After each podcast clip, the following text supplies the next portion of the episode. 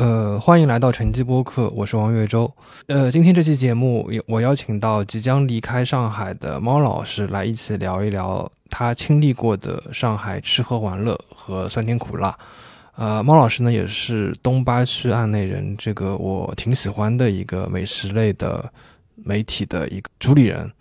然后我想先请猫老师自己来跟我们做个自我介绍吧。大家好，我是猫老师。我知道猫老师是南京人啊，你，嗯，是从什么时候到上海？嗯，我是二零一七年的时候来上海上大学。呃，以前的话，小时候其实也和家人来游玩过，但是因为年纪小，没有特别深的印象。嗯，来上大学之后呢，我的大学就是不是在那种上海很市区的地方，然后也不是在比如说像松江大学城这种。相对来说，吃喝玩乐还比较丰富的地方。嗯，我这个学校其实是在上海比较偏边缘的地方，它还不是闵行那种边缘，是那种地铁下来要天涯海角就是。对对对，地铁下来要转公交，然后就是能看到大海还有农田。一开始我听说自己被上海学校录取的时候，嗯，我心目中上海可能还是。呃，以前来过的类似于南京东路那个附近，或者要么静安寺或者徐家汇这种地方，嗯，但是我没想到我来到了一个，嗯，这样的上海去上学，但是呢，差不多只在那边待了两年左右，在大三的时候，也就是二零二零年左右，就是疫情就开始了，所以当时一直在南京的家里上网课。嗯，大家也知道，在家里待久了，很容易和父母有一些矛盾，所以到下大三下学期的时候，实在憋不住了，就在五月份疫情差不多消退的时候，我就自己又回到上海租房实习了。大四也没有课嘛，后来就一直从实习过渡到了正式工作，也搬了大概四次家。先讲讲你大学时候，就是初。学校就周末的时候，或者说你平时你会专程从你这个 郊区赶到上这个赶到市区去去的一些一些坐标吧。当时是好像也也是普陀区吧，就是澳门路那边。嗯。然后就是当时不是那边不是有沪西清真寺嘛？嗯。然后周五不是会有清真市集嘛？嗯。就是那个。我还挺喜欢和朋友去的，这个现在也也一直没恢复。对对对，我看浦东那个也一直没恢复。浦东不是也有个清真寺？对，浦东没恢复，但他浦东那个清真寺晚上到一直在买羊肉串。哦，是吗？这个抖音天天有人在打卡，就抖音大数据推给我。对，然后当时去那边就是特别特别热闹，就是手抓饭啊，还有他们那些奶制品的那些甜点，嗯，就特别好玩。而且当时还观察到很多有意思的，嗯，比如说。当时就是会写一些标牌嘛，标牌上就是中文和英文都有，然后就会看到很多食物的那个散装英文，比如说卖那个新疆的拌拌凉皮，那个凉皮上面英文就写着那个 cool skin，就有好多这种好玩的东西，然后。当时也有很多看到很多外国人来玩来吃，不知道就是他们看到的时候会是什么想法。嗯，因为这个其实是属于上海市区里面不多的这种野生的这种市集了，而且是占是占道经营的呀。我记得是占占就是在直接在马路上经营的。对对对，而且周边也有蛮多店铺，就是新疆菜，包括我看附近的小区名字都叫什么清真小区。嗯嗯嗯，对，那个片区一直到现在其实也都挺魔魔幻的。嗯，澳门路、长寿路那一大片，然后的话就是去那个仙霞路那边居酒屋吃夜宵吧。就那个时候，那条路还是非常热闹的，热闹到那种到凌晨一两点钟，还是有蛮多，就是你能看到很多喝醉酒的人在路上打车那种情况，然后有很多那种日本上班族穿白衬衫的那种话，而且那条路上住在附近熟悉的人应该也知道，就是仙霞路以前也有蛮多就是奇奇怪怪的店，嗯，所谓日日语叫那个 Pink Salon 的那种，那时候我们就是也有看到的，一般都是那种没有标牌的，然后门就是关着的，看上去像没有营业的那种店，应该都是要熟人介绍的，还蛮好玩的。后面我记得是二零二一还是二零二零年之后吧，然后我又去那边看，就是以前我们猜测疑似的那几家店，就是都没有了，贴了那个扫黑除恶的东西在上面。啊啊！你观察这么仔细，我我一直我从二零年开始一直路过那边，因为我我那边不是有个小小录音间嘛，嗯我我都没看到过，就是你说这种店。但我有些店它做的很明嘛，就是它把这个灯箱广告就放在外面，然后嗯它上面有几个这样的一个就是女生那个头像，就那个做的很明嘛。像你说的店，我我确实都没关注过。嗯，当时还有一家酒吧，我们经常去的，现在已经全部关掉了。那家酒吧叫 Windows，当时在上海有几家分店。我们当时去的那一家，现在的那个地址就是那个 TX 淮海那栋楼，当时那家店就在那栋楼的顶楼，就是当时那个电梯就很破嘛，但是它在顶楼，然后风景还挺不错的，能眺望到那个上海的一个风景。那边的话非常非常的便宜，可能三四十块一扎虎牌的那种啤酒。嗯，小吃就是很 normal 的那种炸鸡、薯条、玉米片，服务员都是那种嗯东南亚人。可以打桌球，可以玩飞镖，就是常年有一群留学生，还有一些看起来很穷的中国大学生 一起在那边。有的时候大家会组队一起打台球，或者那边看球赛什么的，就是氛围特别好吧。因为那个时候上学的时候，毕竟生活费有限，但是又想玩又想交朋友，所以会去这种地方。大家就是各国的朋友在一起，还挺开心的。虽然可能语言也没有特别那个，但基本上交流也不需要语言，就是打打手势或者一个表情，大家都知道会一起玩什么的。嗯，包括当时呃长宁区有三家就是所谓蹦迪的 club 吧，都聚集在新华路和幸福路那边。嗯嗯，一个达达，一个 Celia，还有一个叫 CS 的。嗯，这三家店呢，CS 现在还在原址，达达和 Celia 都换了新店。嗯，达达当时的老店呢是在一个小区里面，那个小区呃还蛮神奇的。这家店的那个门头它是一个烟杂店，就是如果你不是原来就知道或者别人告诉你的话，你可能不知道里面是一个 club。当然，最后呢，这家店也是因为这个原因，就是被投诉过蛮多次吧。毕竟在小区里还是挺扰民的。它是在地上是吧？不是在地下。对，在地就是算是在地上的门头，但是进去有点像半地下那种啊感觉，，估计也是防空洞。可能吧。现在我经过那边，看到原来那个原址那边就是还是封着的，然后涂鸦涂起来，好像也没恢复成正常的小区、那现在达达又要关了，啊。就是达达是不是又要又要关掉它？新的那个延安西路那个店，反正就是也很不稳定吧，一会儿开一会儿那个。嗯我因为我看前两天在告别，又在告别了，因为我看到新，店我还没去过，因为我看这家店，就是所所有的我看这家店就出现在我的朋友圈，嗯一般都是它要关门了。对对对，就是很多人第一次知道这些地方都是他要关了的时候。嗯，对对，就上海的这个地下的这种酒吧的现状。然后那个 Celia 的，它是基本上是当时大家二场的选择，嗯因为它开到特别晚，可能开到凌晨四五点钟，就是你可以去那边玩玩，直接吃个早饭就走 了。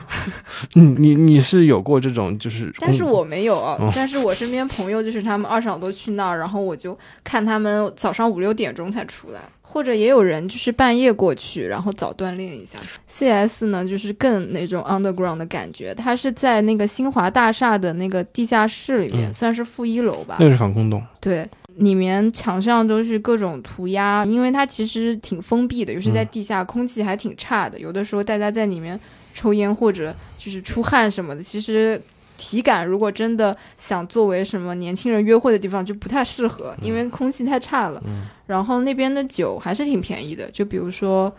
Mojito 一杯可能三四十块钱，但是就是真的很淡，应该是加了蛮多水的。那边也会经常举行一些演奏一些 techno，或者有的时候也会请一些好玩的、比较小众的乐队来给大家表演吧。嗯，但是大家当时就是开玩笑，就是会觉得这边的那个老外的质量比较差，可能是因为消费太低了。嗯，他那边就是墙上的涂鸦是他的一个算是特色吧。对对他专门会有一些国外的一些专门的这种涂鸦的创作者吧，就他会邀请过来，或者说这些人到上海之后会到那边去打卡，嗯，或者是创作一个作品在墙上。然后那个达达和 CS 的老板可能还是亲戚，就反正这两家店有点关系。嗯，而且当时给我的比较印象深刻的一点是，这两家店每次有各种就是 DJ 的活动或者一些音乐人来这边的活动，就是他们会有海报嘛，就每次海报都做的特别认真，会真的画的特别好看，字体信息都是写的特别好。就反观现在很多很多演出，明星和那个艺人的质量真的是比那个高了不止几个 level，但是就是感觉海报的制作包括宣传，就是没以前那种很就是那么用心了吧？嗯，就感觉以前可能也是因为这个当时就是在上海。嗯，也也也算是一个需要宣传，然后不是那么就是大家不是那么知道的东西，所以会比较想用心推广这样子。嗯，而且，嗯，当时去玩的体验就是其实跟现在再去这种 club 的地方还蛮不一样的。就我工作之后其实也没怎么去过这些地方，但是我当时是觉得那个时候大家去真的就是。呃，学生随便在那边听听音乐或者什么，也不用花钱，然后大家都穿的挺随便的，可能就 T 恤衫或者穿个衬衫什么的，也不会像现在去 club，就是感觉大家每个人都好时尚，就是不穿那种设计师品牌的那种 衣服都不好意思走进去。嗯，当时可能纯学生时代纯粹就是去。耗费一下时间跟精力，对对对，就是 消费也不高，你不喝酒，纯在纯粹在那边听音乐，在那边跳一会儿也可以，就是也没人管你。然后当时对那个拍照什么的也管的不是很严，现在有的就是 club 就是不允许你闪光灯或者什么嘛。当时就是反正大家随便拍，然后呢被拍的人也挺大方的，会给你展示自己的各种东西，自己的着装，或者是摆出那种很好玩的表情。嗯，而且当时的 club 里面好像就是。感觉老少咸宜吧。我当时印象很深的是，有一对男女，应该是算比较中年的年纪了，可能四十多岁左右。然后两个人，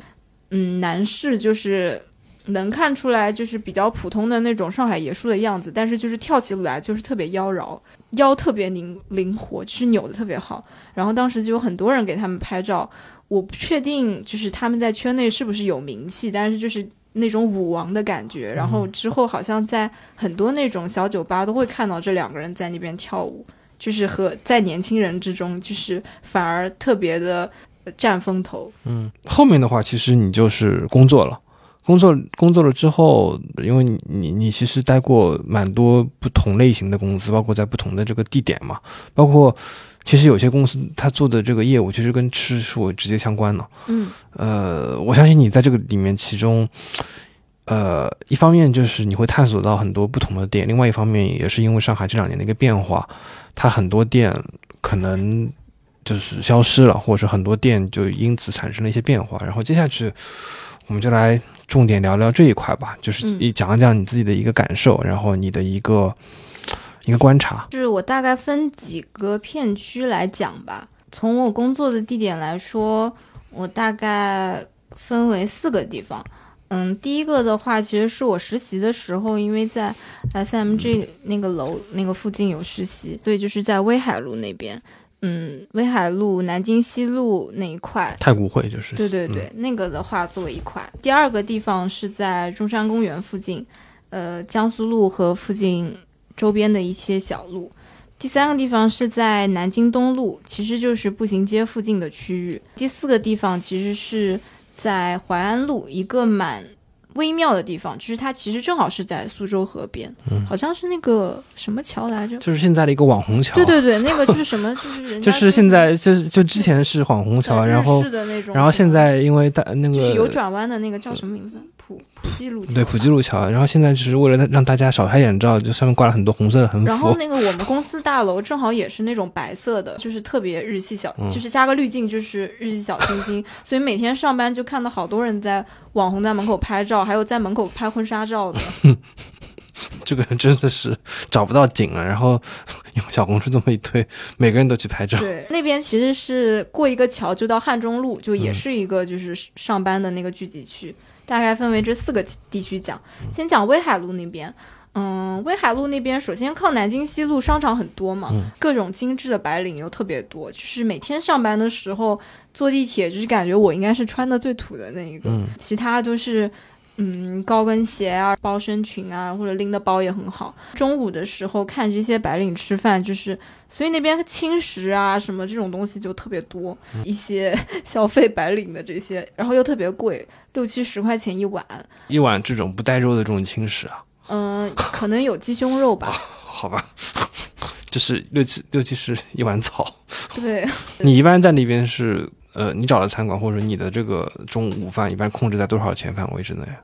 嗯，那边是这样的，我当时是在 SMG 下面的一个节目工作，所以它是有公司食堂的。中午就是为了省钱，就是去吃公司食堂。公司食堂倒也不是免费的，但是就是比较便宜，质量也有保证。对对对，就是比如说三菜一汤，可能差不多二十块钱吧，而且做的就是也比较放心，就在那边吃。晚上一般下班我会自己找点吃的。嗯，那个附近的话，我其实经常吃的地方就是威海路旁边的那个大沽路。嗯，它其实也算是美食一条街吧。不同年龄的朋友都有和我们说过他在大沽路吃东西的经历，因为那边的美食也挺多元的，就是有小狗面馆这样子的杭式半川啊，这种比较便宜的面馆，也有一些嗯比较时髦的那种外国的餐厅，比如说我蛮喜欢的一家就是印度餐厅，就是叫香料艺术。印度餐厅里面服务生也是印度人，做的菜还蛮正宗的。然后呢，那边还有一些居酒屋，有一个开了十几年的叫花纹，也是蛮多人在那边吃东西的。包括一些烧烤酒吧，我看都是开了蛮久的。近几年我又看到那边新入驻了一些店，也是比较有趣的店。比如说，我看到有一家。保加利亚菜，说是原来大使馆的厨师在那边做的，也算是上海唯一一家这个做这个菜系的店了。嗯，当时的那个公司就是你知道，SMG 就是同事比较事业单位那种风格，他们一般其实就是要么吃单位食堂，要么其实很多都是同事都是已婚的嘛，所以就是家里自己带饭，要么就是有一些。嗯，女士就是身材要求比较高，干脆就节食，所以我一般都是一个人吃饭。但是当时就是有一位男同事，有的时候会经常一起吃，就是他因为也喜欢喝酒，有的时候会带那个威士忌灌到那个小小瓶子里，到那个工作的时候和我偷偷分享。后面的话，我在一个播客公司上班，那个公司的话，一开始两个的两个呃公司地址都是在中山公园附近，那边的话，其实吃饭的气质。就和南京西路那边特别不一样，一个是因为那边的话相对来说各种高级写字楼、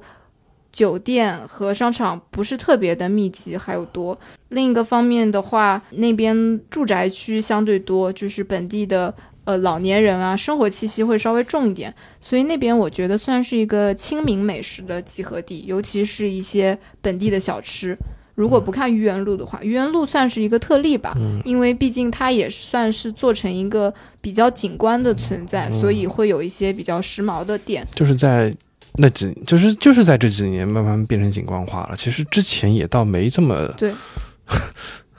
也倒没这么价格也没这么高。对，然后中山公园附近吃小吃的宝藏小路。我是觉得，首先定西路这应该是很多人知道的，特别是过了延安高架后的后半段定西路，以前也是比较著名的夜宵一条街，各种烧烤什么的都是热闹到后半夜的。后面的话，其实比较宝藏的，我觉得是宣化路和武夷路这两条路，有蛮多嗯地道的本地小吃，比如说宣化路上的那个。呃，有一个做云南过桥米线的，也是云南老板自己开。每年的话，到菌子季节会进菌子来做火锅。冬天的话，又有什么豆浆鸡火锅、什么酸汤鸡火锅，包括比较基础的豆花米线、小锅米线，就是做的都是很规范的。像宣化路上，其实还是呃蛮多这种类似的面馆啊，这种小店，各地的面馆都有。然后五一路就。更更是我觉得是比较宝藏的吧，因为五一路你也知道，之前也是经历过了呃拆迁，然后改造之后才变成一个比较典型的那种上海的有梧桐树的小路，以前也是蛮破旧的。嗯，现在的话，五一路那边是我们当时同事经常去吃的几家店，一个是那个呃泉州小吃，那个泉州小吃现在没有了，现在是搬到虹桥路那边叫泉州风味馆。老板可能赚了点钱，然后就把店扩大了。那家店也是呃夫妻夫妻店，然后夫妻两人都是当地人，做一些什么泉州的姜母鸭、什么面线糊、嗯蚝仔烙啊，还有各种小吃甜点、花生汤什么的。我们当时觉得。做的还是蛮正宗的，就是唯一缺点就是两人做菜真的很慢，所以就是经常看到那个 催单，对，就是快递员呃外卖员就是和他们发生一些争执，然后老板娘还挺佛的，就是一直让人家等一等啦什么的。而且更有意思的是，当时这家挂名泉州风味小吃的店，它二楼是另外一个店中店。就是也是他们俩经营的，是一个叫界园居的店。那个店标的是日本料理，有的时候还会看到老板娘做完那个呃泉州小吃之后，在另一间就是卷寿司。我们也问过老板，就是老板大概意思是他之前还挺想做日料的，但是可能因为呃两人确实做的不是很好，竞争太过激烈，对，所以我就有一种他在开泉州小小吃，然后养日本料理的这种感觉。但是后面换了新店之后，就是也没有这个日本料理了。是在美食上有一定追求的两个人。然后泉州小吃隔壁就是一家卖那个三黄鸡的，嗯，这家很好。嗯，那家店的话，就是首先，嗯，蛮多附近的阿姨什么的来买点外卖，就是切点鸡回家，然后或者买点熟食什么的。另一方面，你也可以坐店里面吃，就是他们除了吃鸡之外，还可以就是吃什么鸡汤馄饨啊、鸡汤面什么的，就是确实，嗯，不像别的家，可能鸡汤馄饨就是一个名头，其实没有鸡汤或者是冲很淡，但他们家那个风味还是还还是蛮不错的。包的荠菜馄饨，荠菜的那个荠菜味也是蛮浓的，嗯，价格也比较合适吧，而且会开到比较晚。有的时候，像之前在那个播客公司，可能大家会加班吧，因为我们上班也很迟，所以就是有的时候大家下班到那边吃一碗鸡汤面，就是特别舒服的一个存在。比正经鸡，我觉得更新鲜、更好吃一点。嗯，在那个五一路再往另一端走的话，就是会遇到一个三家店在同一个店面的一个集合体吧。左边的门面是。呃，木氏葱油饼和扬州狮子头合在一起。右边是一家做酥鸭大面的，木氏葱油饼好像还蛮有名的。我个人作为一个不是从小就吃葱油饼的人，还是挺喜欢这家店。不知道本地人对对这家评价怎么样？但我之前也看过什么蛮多电视台来采访的。狮子头做的我是很喜欢的，就是它是那种特别有肉感的狮子头，不是那种让你吃下去觉得淀粉很多的。它也有各种馅。呃，除了正常的猪肉，有咸蛋黄猪肉，然后还有那个地利，就是那个碧琪马蹄。旁边的那个酥鸭大面的话，嗯，虽然我现在觉得有点退步了，当时吃还是挺惊艳的。它是算是熬了那个鸭汤吧，你可以选择鸭腿面什么的，然后鸭子都是用那个线扎好，然后下去蒸，汤就特别鲜，然后鸭肉也特别嫩。然后你可以配百叶包啊、青菜什么去吃，还可以另点鸭掌。有的时候像夏天，嗯，想吃点肉，但是又不想吃那种太荤的肉，就会选择鸭肉、鸡肉这种。嗯，其实后面我关于这个素鸭大面，嗯，再加上一些本本地朋友的推荐，嗯，如果想吃这个，我觉得更好吃的是那个东珠安邦路的那个上面坊。对。嗯，我去吃了他们家的鸭肉，应该是用的更好。我看说用的是湖州的鸭子，然后细节做的也很好。比如说他们家的那个青菜哦，呃，首先肯定用的都是品相比较好的青菜，绿绿的，然后底下的那个梗子都是帮你切干净的，吃起来就是能感觉，呃，从细节从小到大的方面，可能各种品质都比。这家店要更好一点点，但确实价格也稍微再贵一点点。嗯，但这贵也贵不了多少。对对，贵贵几块钱吧。嗯，定西路上除了那一半段的夜宵，嗯，前半段的话，就是当时我们会特别喜欢去那个广西生料老友粉，就是我是看着这家店开起来的。嗯，就是我住到这边之后的某一天就出现了这个店面，我应该是第一批客人去吃，当时吃就特别惊艳。因为就是关于广西的米粉，大家可能知道更多是螺蛳粉嘛，就是基本上，嗯，也是近几年才老友粉才出名。前几年你说老友粉，就人家根本不知道什么是老友粉。去吃了之后特别惊艳，他们家比较著名的是那个猪杂扁粉，他们家的粉每天就是应该就是从广西那边运过来，这个也是有证实的，因为我当时每天差不多八点多下班，我下班的那个点正好是他们进货的时候，所以每次经过他们店门口都会看到有一个货车，然后运那个粉出来，对。就是帮大家证实过了，他们那个调味就做的特别好，粉煮的那个呃硬度也是刚刚好。但是现在唯一一点，猪杂确实没有刚开的时候量大了，哦，可能也是因为成本的一些原因。但它没涨价是吧？对，没涨价，但是猪杂变少了。嗯，那还可以接受。这家店现在应该是做了自己的品牌，就是变成叫什么张记老友粉。就是张记这个牌子，然后现在好像是在浦东也有分店。哎，我好像吃过，是在那个世纪大道那边吗？对对对，我好像是看了。好像在徐汇那儿有一个。定西路上还有一家店，就是如果你是附近的居民或者在那附近上班，肯定知道，就是那个永祥烧腊。虽然肯定比不上那种特别 local 的广式烧腊和做的特别好的那种店，但它是就是性价比和品质比较平衡吧。嗯，就是算是这个价格里能买到的。品质非常好的烧腊，然后你就是可以切各种拼配。它旁边是一个社区食堂，等于你其实可以在社区食堂里点这个烧腊，然后就地就点了米饭，自己直接吃一个，比如说三拼饭什么。你也可以自己称了回家。然后当时同事就经常会 A A，然后拼几个烧腊，大家一起吃，这种感觉还挺好的。嗯，你们在播这这家播客公司工作那么长时间，在定西路附近。是有，就是你的同事们体重有往上涨吗？我感觉是有的，哦，就是起码我们那个剪辑是有的。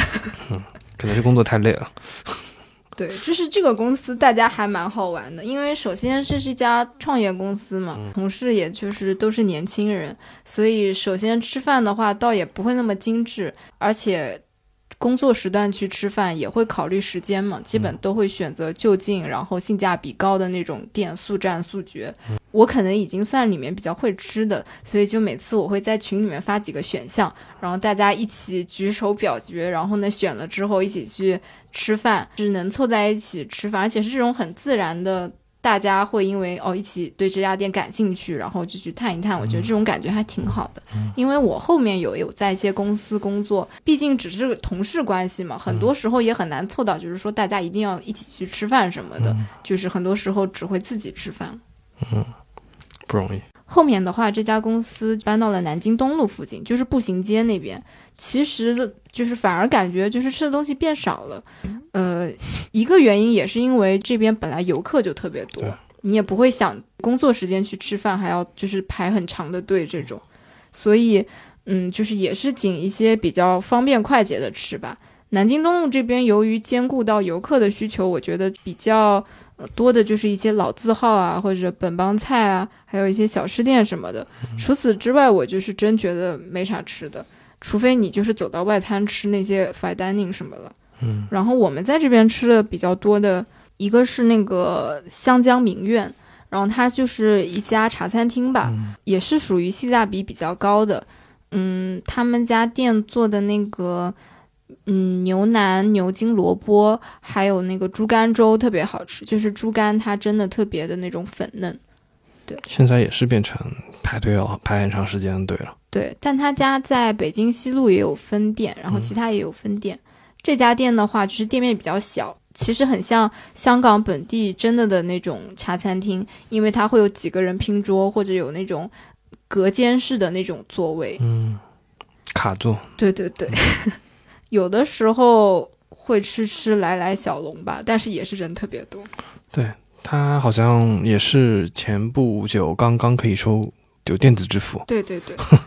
然后还有一个稍微远一点点的叫滇味园过桥米线，然后那家店也是一个开了很久的一个做云南米线的，除了过桥米线，也有小锅啊、豆花或者其他什么的。据说，据说那个老板当年是开了这家店，然后在上海买了套房这样子。不过有很多餐厅都有这样的传闻了。嗯，其实如果就是整个社会大环境正常，也没有什么疫情的话，如果一家餐厅它足够的努力，然后它的产品足够的 OK，确实是可以赚到一些钱的。嗯，还有一个就是很隐蔽的一个，也不是很隐蔽，就是进去很难找吧，就是叫胖胖君新疆抓饭。然后那个店也是在一个小区里面吧，因为是那种比较老的弄堂，所以会拐来拐去的。但是大众点评上已经就是有前辈很详细的写了那种路线，所以只要跟着走就好了。我感觉他的店面好像租了一个那种门卫室的那种感觉，对，是一个长条形的。嗯，然后就是你一进到那个通道那边，就会看到门口堆了好多就是店里做饭用的那个胡萝卜。进去之后，他们家也是，就是只做几种，比如说羊排抓饭、羊腿抓饭，就是这几个部位吧，还挺紧俏的。就是一般最好是加老板微信提前预定吧，不然中午或者晚上去晚点，可能最好的羊排什么就没有了。那家店也是怎么说呢？就是抓饭，它就是一个你食材够好，羊排够好，然后就肯定不会难吃的东西。但是他们家就也是一个怎么说呢，兼顾性价比吧。嗯嗯，羊排首先品质还行，就是给的也挺大块的。然后我觉得他们主要是那个饭的调味比较好，然后胡萝卜用的比较好，吃起来就是又有那种羊油浸进去的香味，但是那个胡萝卜的那种比较清爽的感觉又可以平衡一下。吃的时候老板可能免费。帮你配个胡萝卜丝那种小菜什么的，如果附近上班的人去吃一下，倒还蛮合适的。嗯，可以调调味，可以补充一些这种肉啊、蛋白质啊之类的。对对对。然后其他就是有个叫我们，就是我经常之前会去外带或者是点外卖的，是一个叫纽约三明治 Daily 的，这是好像是国内第一家它这个品牌的店，比较早吧。嗯，专门做那种纽约三明治，像经典的那种费城奶酪芝士的那种。比较经典的那种费城牛肉奶酪的，嗯，然后它就是很大一个法棍，你也可以选择软包什么的，然后里面就是很浓郁的那种，嗯，芝士包裹着牛肉，就是一个无法让你觉得不好吃的东西。这个吃下去很饱啊，一个。对对对，如果你是饭量不太大的人，应该可以分两顿吃，我觉得。对，非常非常非常大，而且。如果按这么一顿饭来算，它价格还可以。是的。如果按一个三明治来算，确实价格有点贵。如果你考虑到这个能吃两顿，就很就很便宜。然后后面其实上海也出现蛮多这样的店，就是又又特别分量大，然后呢又很能满足那种即时性的填饱肚子的需求。像环贸那边有个叫 Coaches 的，也是这种类型。最后就是在那个。嗯，第四家公司，也就是我最后一个就职的公司，它是在那个淮安路靠近汉中路那边，那边也是，就是汉中路那儿，好像其实吃的还是挺贫乏的，有几个商场吧。就是什么裕通国际中心那种，就是那个蓝瓶咖啡在的地方，也是一些比较适合白领吃的快餐，然后还有商场负一层那种连锁小吃店，其实有点美食荒漠，我个人觉得。但是因为当时那家公司就是自己是专注做吃，就是写吃喝的一个媒体，所以公司其实是有厨房的，而且就是。公司也有很多其他品牌 C 定的那些食物，或者是选品剩下来那些东西，所以其实，在公司吃的，嗯，时间还挺多的。当时有两位同事，正好之前都是厨师，所以有时候他们中午会在那边做一些吃的，嗯，然后大家点点菜，或者是，嗯，拍摄之后剩下来一些食材，大家就把那个食材组合一下，炒一下，就是直接在厨房吃了，嗯，就还蛮也蛮好的。嗯，好，那我们来讲讲那些消失的店吧。其实消失的店应该算是去年到现在集中发生，因为之前其实还好，不会有很多很多的店突然之间可能在几个月之内就集中消失了。呃，你先来讲讲，就是先从先从吃的店开始讲吧。就哪些店你觉得首先它消失对，就这家店对你很有意义，然后对也消失下来比较，你会觉得很遗憾呢？嗯，其实我我个人首先我想说，在上海有店开开关关，其实挺正常的。一方面也是因为这个城市本来流通性就很大，一个方面也是因为在上海开餐厅，尤其是比较好的地段，租金成本确实很大。有的时候可能对于一些初次开餐厅的人来说，就是试个水。但是因为去去年包括前几年情况比较特殊嘛，所以其实这种情况就变得集中起来，而且可能有的时候。比较无奈的原因会更多一些，所以我会对这个比较关注。对于消失的店，其实，嗯，我我可能是比较重感情的人，然后就是只要是我吃过可能两三次以上的店消失，其实我心里都会就是咯噔一下。但是最那个的店，我想说两家吧。嗯，首先，呃，有一家是原来位于那个中山公园有一个叫兆丰广场的一个商场。它原来地下有一条，也算是像一个日本街一样，叫中山公园横丁，还取了一个这个名字。就是当时底下有各种就是日式的食堂，有这家店，还有吃冲绳菜的，然后有吃猪排的，有吃北海道拉面的，就是挺多样的，甚至很多日本一些比较小众的地方料理也都有。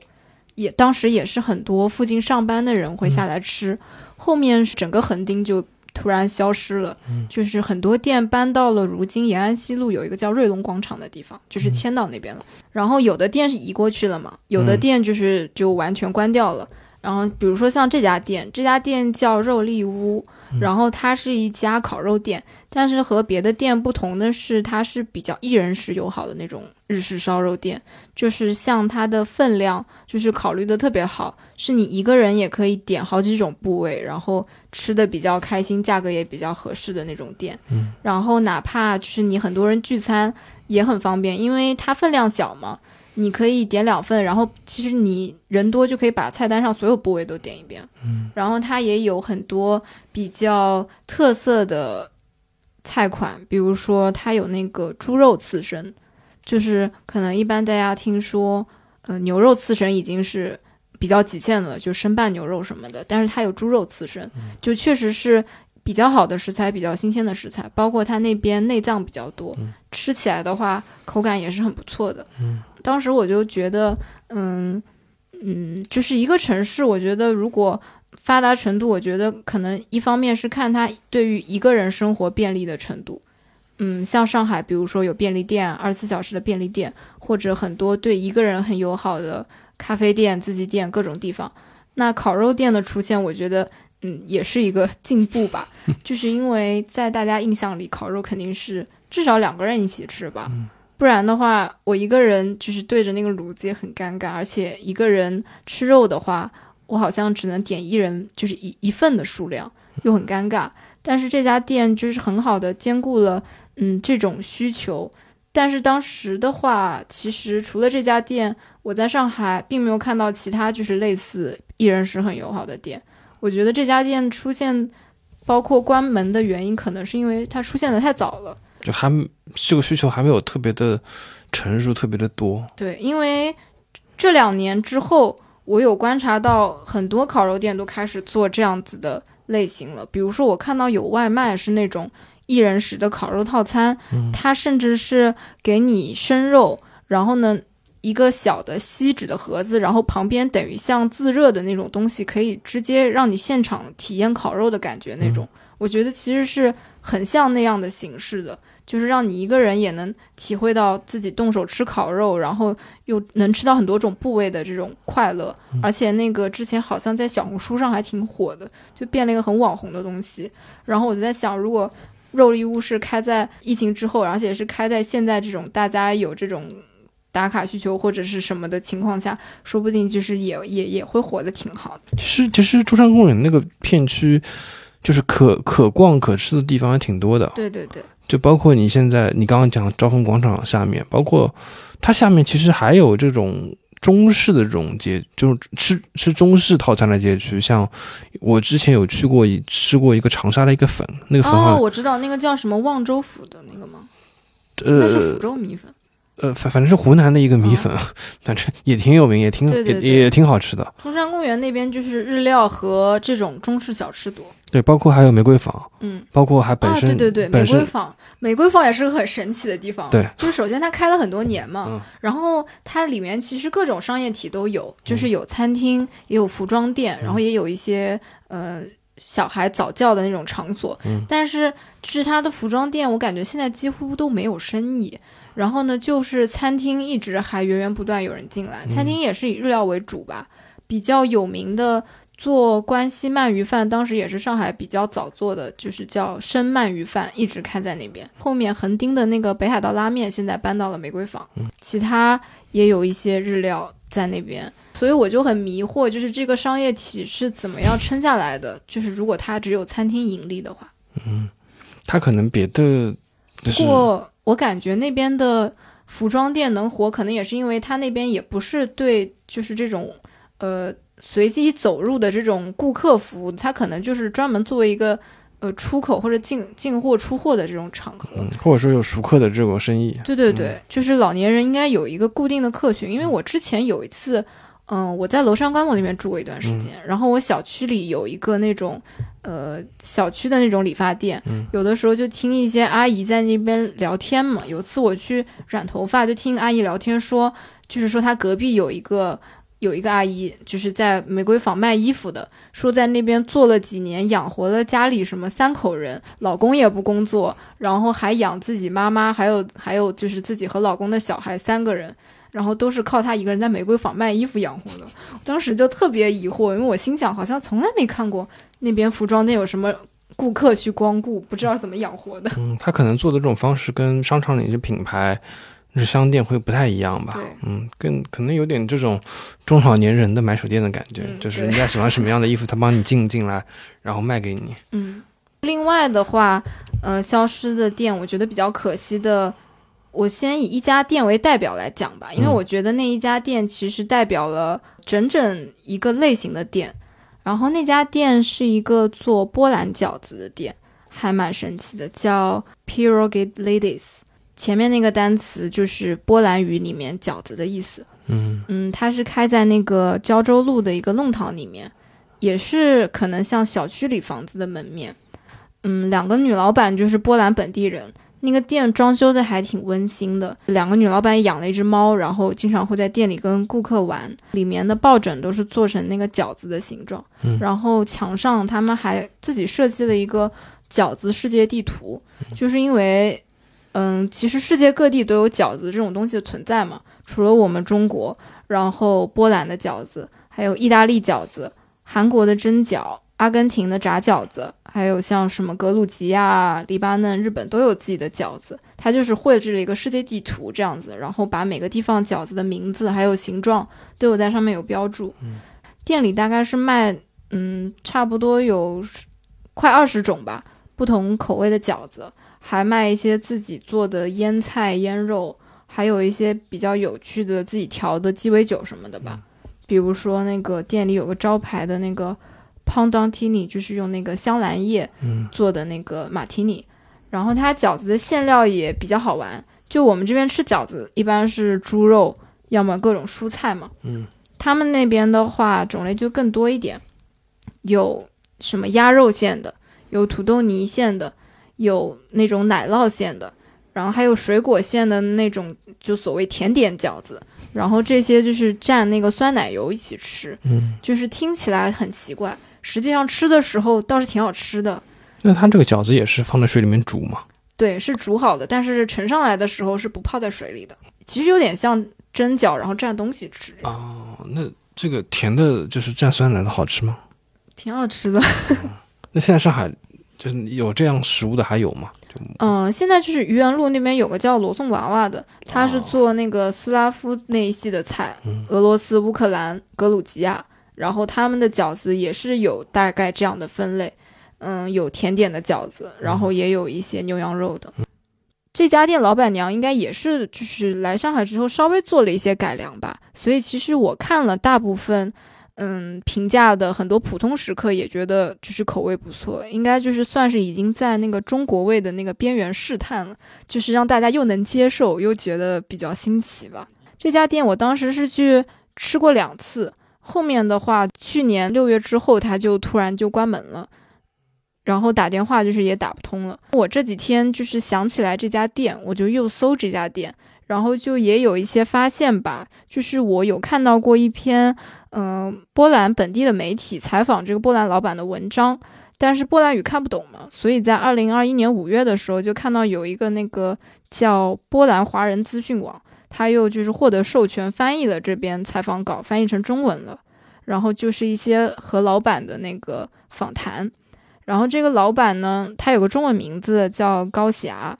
他其实我看完他的整篇采访稿还是蛮感慨的。他其中有一句话让我印象挺深刻的，也是那个采访者问他说，就是为什么会做这个饺子世界地图嘛？他就说，因为他觉得就是世界各地的饺子，不管你名字不一样还是形状不一样什么，但是概念是一样的，就是说馅料被包裹在不同类型的面团里面。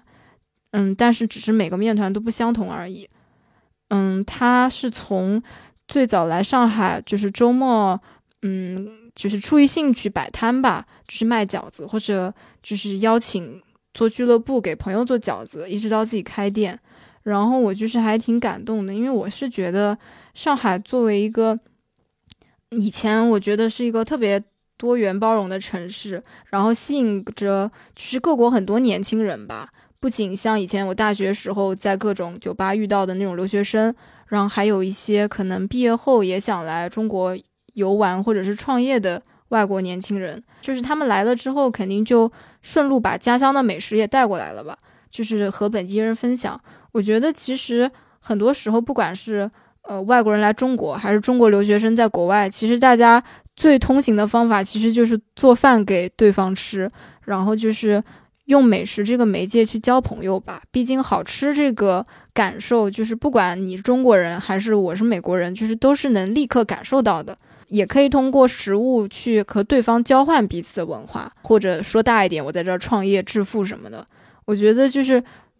有一个时代，可能也有类似于 American Dream，那上海可能也有类似于上海 Dream 这样的东西，就会有很多外国的人来这边，或者是缩小一点。外地的人来这边做家乡美食啊，家家乡小吃什么的。那我觉得就是去年六月之后，其实确实是有大批外国人回国的，就不仅是胶州路、延平路附近这种各国料理，欧洲的或者是嗯拉美的，或者是斯拉夫之类的，像更远一点的韩国街。包括古北那一块，就是也没有以前热闹了。毕竟很多本地的顾客不在那边消费了，其实店还是流失了蛮多的那个核心核心的那个消费能力的。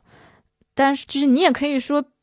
总之开餐厅是做生意，就是弱肉强食，That's 伤害。但是我就是会觉得，嗯，上海。之所以让很多人觉得特别，肯定是因为它的多样性嘛。就是虽然它是中国的沿海地区的一个城市，但是你在这里可以看到很多人，不同的人以自己的方式过着不同的生活，而且不同的生活他们都过得挺好的。所以我觉得这是上海比较独特的地方。但是因为嗯这样多样性的一些在慢慢消失，我还会觉得挺惋惜的。我觉得类似的还有，比如说。关于餐厅招牌统一风格这种东西，就是也会觉得，嗯，少了点好玩的感觉吧。其实，在那篇采访稿中，这个老板娘就是我看到她还提到了很多，就是关于外国人对于上海城市变迁的观察。比如说，他当时有说到上海中心的建设，他也有在就是关注这件事，也讲到了，嗯，附近一些。老的小区的拆迁，就是外国人对这件事情的理解，包括是二零二零年左右，所以也提到了一些关于这个 COVID 的政策的看法，还有他们餐厅生存的一些苦衷。看下来，其实我是觉得挺中立的，我能感受到那种比较典型的那种，嗯，很热爱中国文化的老外在维护他的这个第二故乡。比如说夸我们二维码很方便啊，或者是他是觉得最初的疫情政策确实保护了很多人，这种话就是我能感受到他出于对这里的热爱，包括把这里当做自己的家，还是那种不是我们想象中那种就是外国人外国人的看法，可能已经变得越来越 local 的那种感觉。但是我觉得就是很有趣的是，虽然他在访谈里这么说，但是其实他也没有想到，在二零二二年，就是上海发生了这样的事情。我还记得在六月一号，就是刚解封的时候，那天就立刻打开点评去查看一些餐厅的生存状态嘛，就肯定也查了这家，那这家也是果不其然的就暂停营业了。我还特地打了电话，然后也没有打通，就是我觉得。嗯，当时我想着，就是这个老板娘还是就是离开了这个曾经自己在采访中提到的让自己特别有安全感的地方，和这个店就是一起消失了。毕竟她也没有在什么上海本地的媒体上去宣传太多嘛，所以就是也无法联系到她，她也没有就是公告说自己要走了，就是直接走了。我觉得，所以这这家店其实代表了上海的一类这种店吧，就是。这些比较，嗯，可能我们觉得比较小众的这种各国料理，就包括去年底也是在延平路附近，是在武定路那边开了一家蛮好玩的葡萄牙菜，叫塔布。然后老板是马德拉人，就马德拉就是 C 罗的故乡嘛。老板做了很多好玩的家乡菜，包括我们平时吃的葡式蛋挞，在他那个店里也是比较特别的做法，是撒肉桂粉的。还是蛮好玩的。我是前几个月才去吃的，其实算有点迟了，因为我没想到上周这家店突然就关门了。就是说，它好像才开了一年左右，就是还蛮快的。这样的例子就是太多了吧？不管是国外餐厅，还是国内的一些其他地方的家乡小吃，嗯，说关就关。对。就就特特别是今年，就可能去年，就有些店就是就整体的这个三年对它的影响是会有一个延迟的周期的。嗯，这个周期过了之后，到今年他觉得可能盈亏一直是没法去打平，之后或者说一直没法盈利之后，他就是毅然决然的就关掉了。毕竟上海融合了各种地方的人嘛，嗯，不管是国内外地的还是国外的人，那这种地方料理肯定主要的客户也是这些本地人嘛。那这些人的流失，肯定也是对这些店造成了直接的影响。嗯，对，就包括你就是在那个状态里面写的咖啡店，那个关了也是比较，就是他也是说关就关了，就他也没有提前跟你打招呼。对，嗯，就包括你可能平时一直去，也就是有一天走过去的时候，他发现有个围挡就结束了。对对对，所以就是想吃的店还是尽可能多去吃一吃。嗯，想想玩的快乐就尽快的去对，想见的人就尽快去见。这个是疫情对大家最大的一个，就是最大的一个忠告吧。嗯，所以你现在就是呃，除了这些消失的点啊，就是你如果要去挑一些，就是可能呃印象比较深的这个点，就其实有蛮多的吧。嗯，我就是举几个例子吧。酒吧的话，我想先说酒吧吧。上海的一些啤酒吧，我如果最喜欢，然后印象最深的应该是那个。宣化路上有一个叫二三三啤酒超市的，嗯，那家店因为也是离我家和离之前的公司很近，所以经常造访。这家店也是开了很久，而且里面的装修风格也是蛮神奇的。它也相当于租了一个沿街小区的门面吧，但是因为靠愚园路那边，所以也算是比较那种老公房的那种感觉的店。然后所以会有那种尖尖的那种顶。也不是一般的这种现代小区的门面，然后往里面走的话，就是能看出来这家店是有一定年头的。它不仅有吧台座位，也有那种一个个小房间，小房间墙上就是也有很多涂鸦，就是各种时期的人来留下的字。然后有一个电视，就永远在放一个同样的球赛。里面有沙发，就沙发已经很破了，就是应该放了很久，就是坐下去的时候已经感觉人要沉在里面了。塌下去，对。还有游戏机，就是很复古的那种感觉。他们那家店的 BGM 就是会在一个电脑上面就是播放，那个电脑其实是在小房间旁边的一个吧台上，所以就是如果晚上顾客没有那么多的时候，你正好坐吧那个吧台座位，其实是可以自己操纵那个歌单的，就是还蛮好的。他们家虽然店里的环境是算比较陈旧、比较复古的，但其实卖的酒一直都是更新特别快，都是一些。精酿的尖货吧，嗯，比如说像呃树屋啊、费登斯啊、另一半什么，就是反正他们会上新的特别快，而且在所有的渠道里面算是价格比较公道的。呃，他们的生啤相对来说没有瓶子多，就是他们还是以卖瓶瓶瓶子为主。生啤的话，最近也是有换了新的生啤机，就是比以前做的越来越好了吧。那家店的话，顾客其实我感觉是附近居民比较多，你能每次去都看到一批人，可能就是爱好者一直聚集在这家店。倒是有蛮多年纪还挺大的人，晚上一直在那边和老板娘聊天什么的，就感觉还是一个比较社区店的感觉，也没有变得那种很精致，或者有也从来没有人拍照打卡什么的。因为我家离那边比较近，所以有的时候我下班就会去那边买一罐，然后直接外带走回家喝这样子。如果有朋友就会去店里喝。他们原来隔壁是一家做河南拉面的店，后来。应该是这家店生意还不错，所以把隔壁的店也并购了。嗯，就是现在扩大了地方，对，所以空间还是越来越舒服的。嗯，哎，那你自己觉得，就是经过这三年，特别是去年这一年，上海就你的这个娱乐生活来讲，就是变化是什么？呃，首先最明显的一点，肯定是我觉得。周末的那个夜生活结束的时间是提早了，嗯，很明显的体感就是，比如说你周五晚上去一家鸡尾酒吧喝酒，嗯，以前晚上可能能翻个两三轮，然后喝到，比如说这家店是写的一点钟关门，实际中实际上一点钟不会关门，因为有一批十二点多来的人可能会喝到快两点钟，嗯，是这样子的一个情况。但是现在的话，基本上晚上只能翻一轮的感觉，就是一般到零点之前。酒吧里面已经没有什么人，如果再没有人，已经可以收工的这种状态。嗯，我觉得还是蛮明显的，而且一些老板也有反映这样的情况，就是需求端的这个需求减，就是降低的蛮多。嗯，我觉得我当时也有在想，为什么会有这样的原因？因为按理说现在大家就是出行都不受限制了嘛。我觉得可能是因为一方面大家在家里面待久了，就是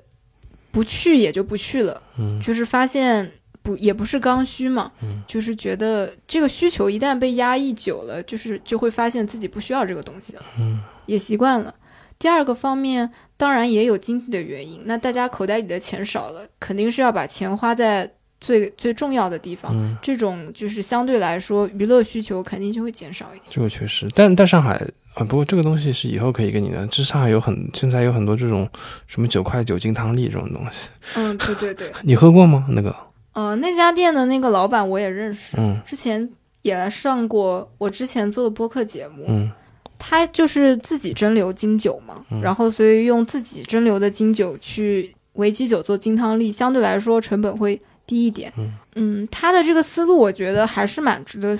值得学习的吧，嗯，而且像他这种小店，因为面积小，因为我看他好像又开了一家分店。哦，马上要开在延平路，就是这种面积小的店还挺适合复制然后扩张的。嗯，因为现在大家想喝酒，但是又想追求，对对对，想追求性价比。对，因为很多我我的感受是，除非你是就是特别。呃，钻研的喝酒爱好者，比如说你有一群爱好酒的朋友，会非常在乎喝的是什么酒、什么风味，以及每次是不是会有一些新的点，或者是不同的那种，就是大家以品鉴为目的的。除了这批人外，其实大部分人的话。呃，我觉得喝酒很大一个目的也是以酒为媒介，然后和朋友聊聊天，或者就是放松一下。那作为媒介的这个东西，其实大家是不希望在他身上花那么多钱。嗯，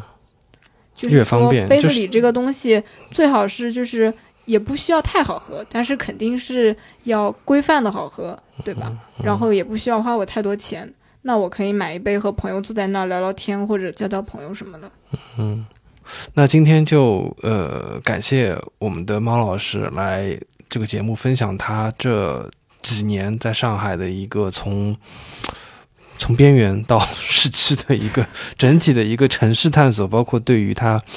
呃这呃味觉，包括玩乐的，包括对城市的一些观察，包括他。呃，很难可贵的分享一些他关于消失的一些上海店铺的一些记忆，包括对于他们的一些，呃，存留在曾经存留在这个城市的一些记忆吧。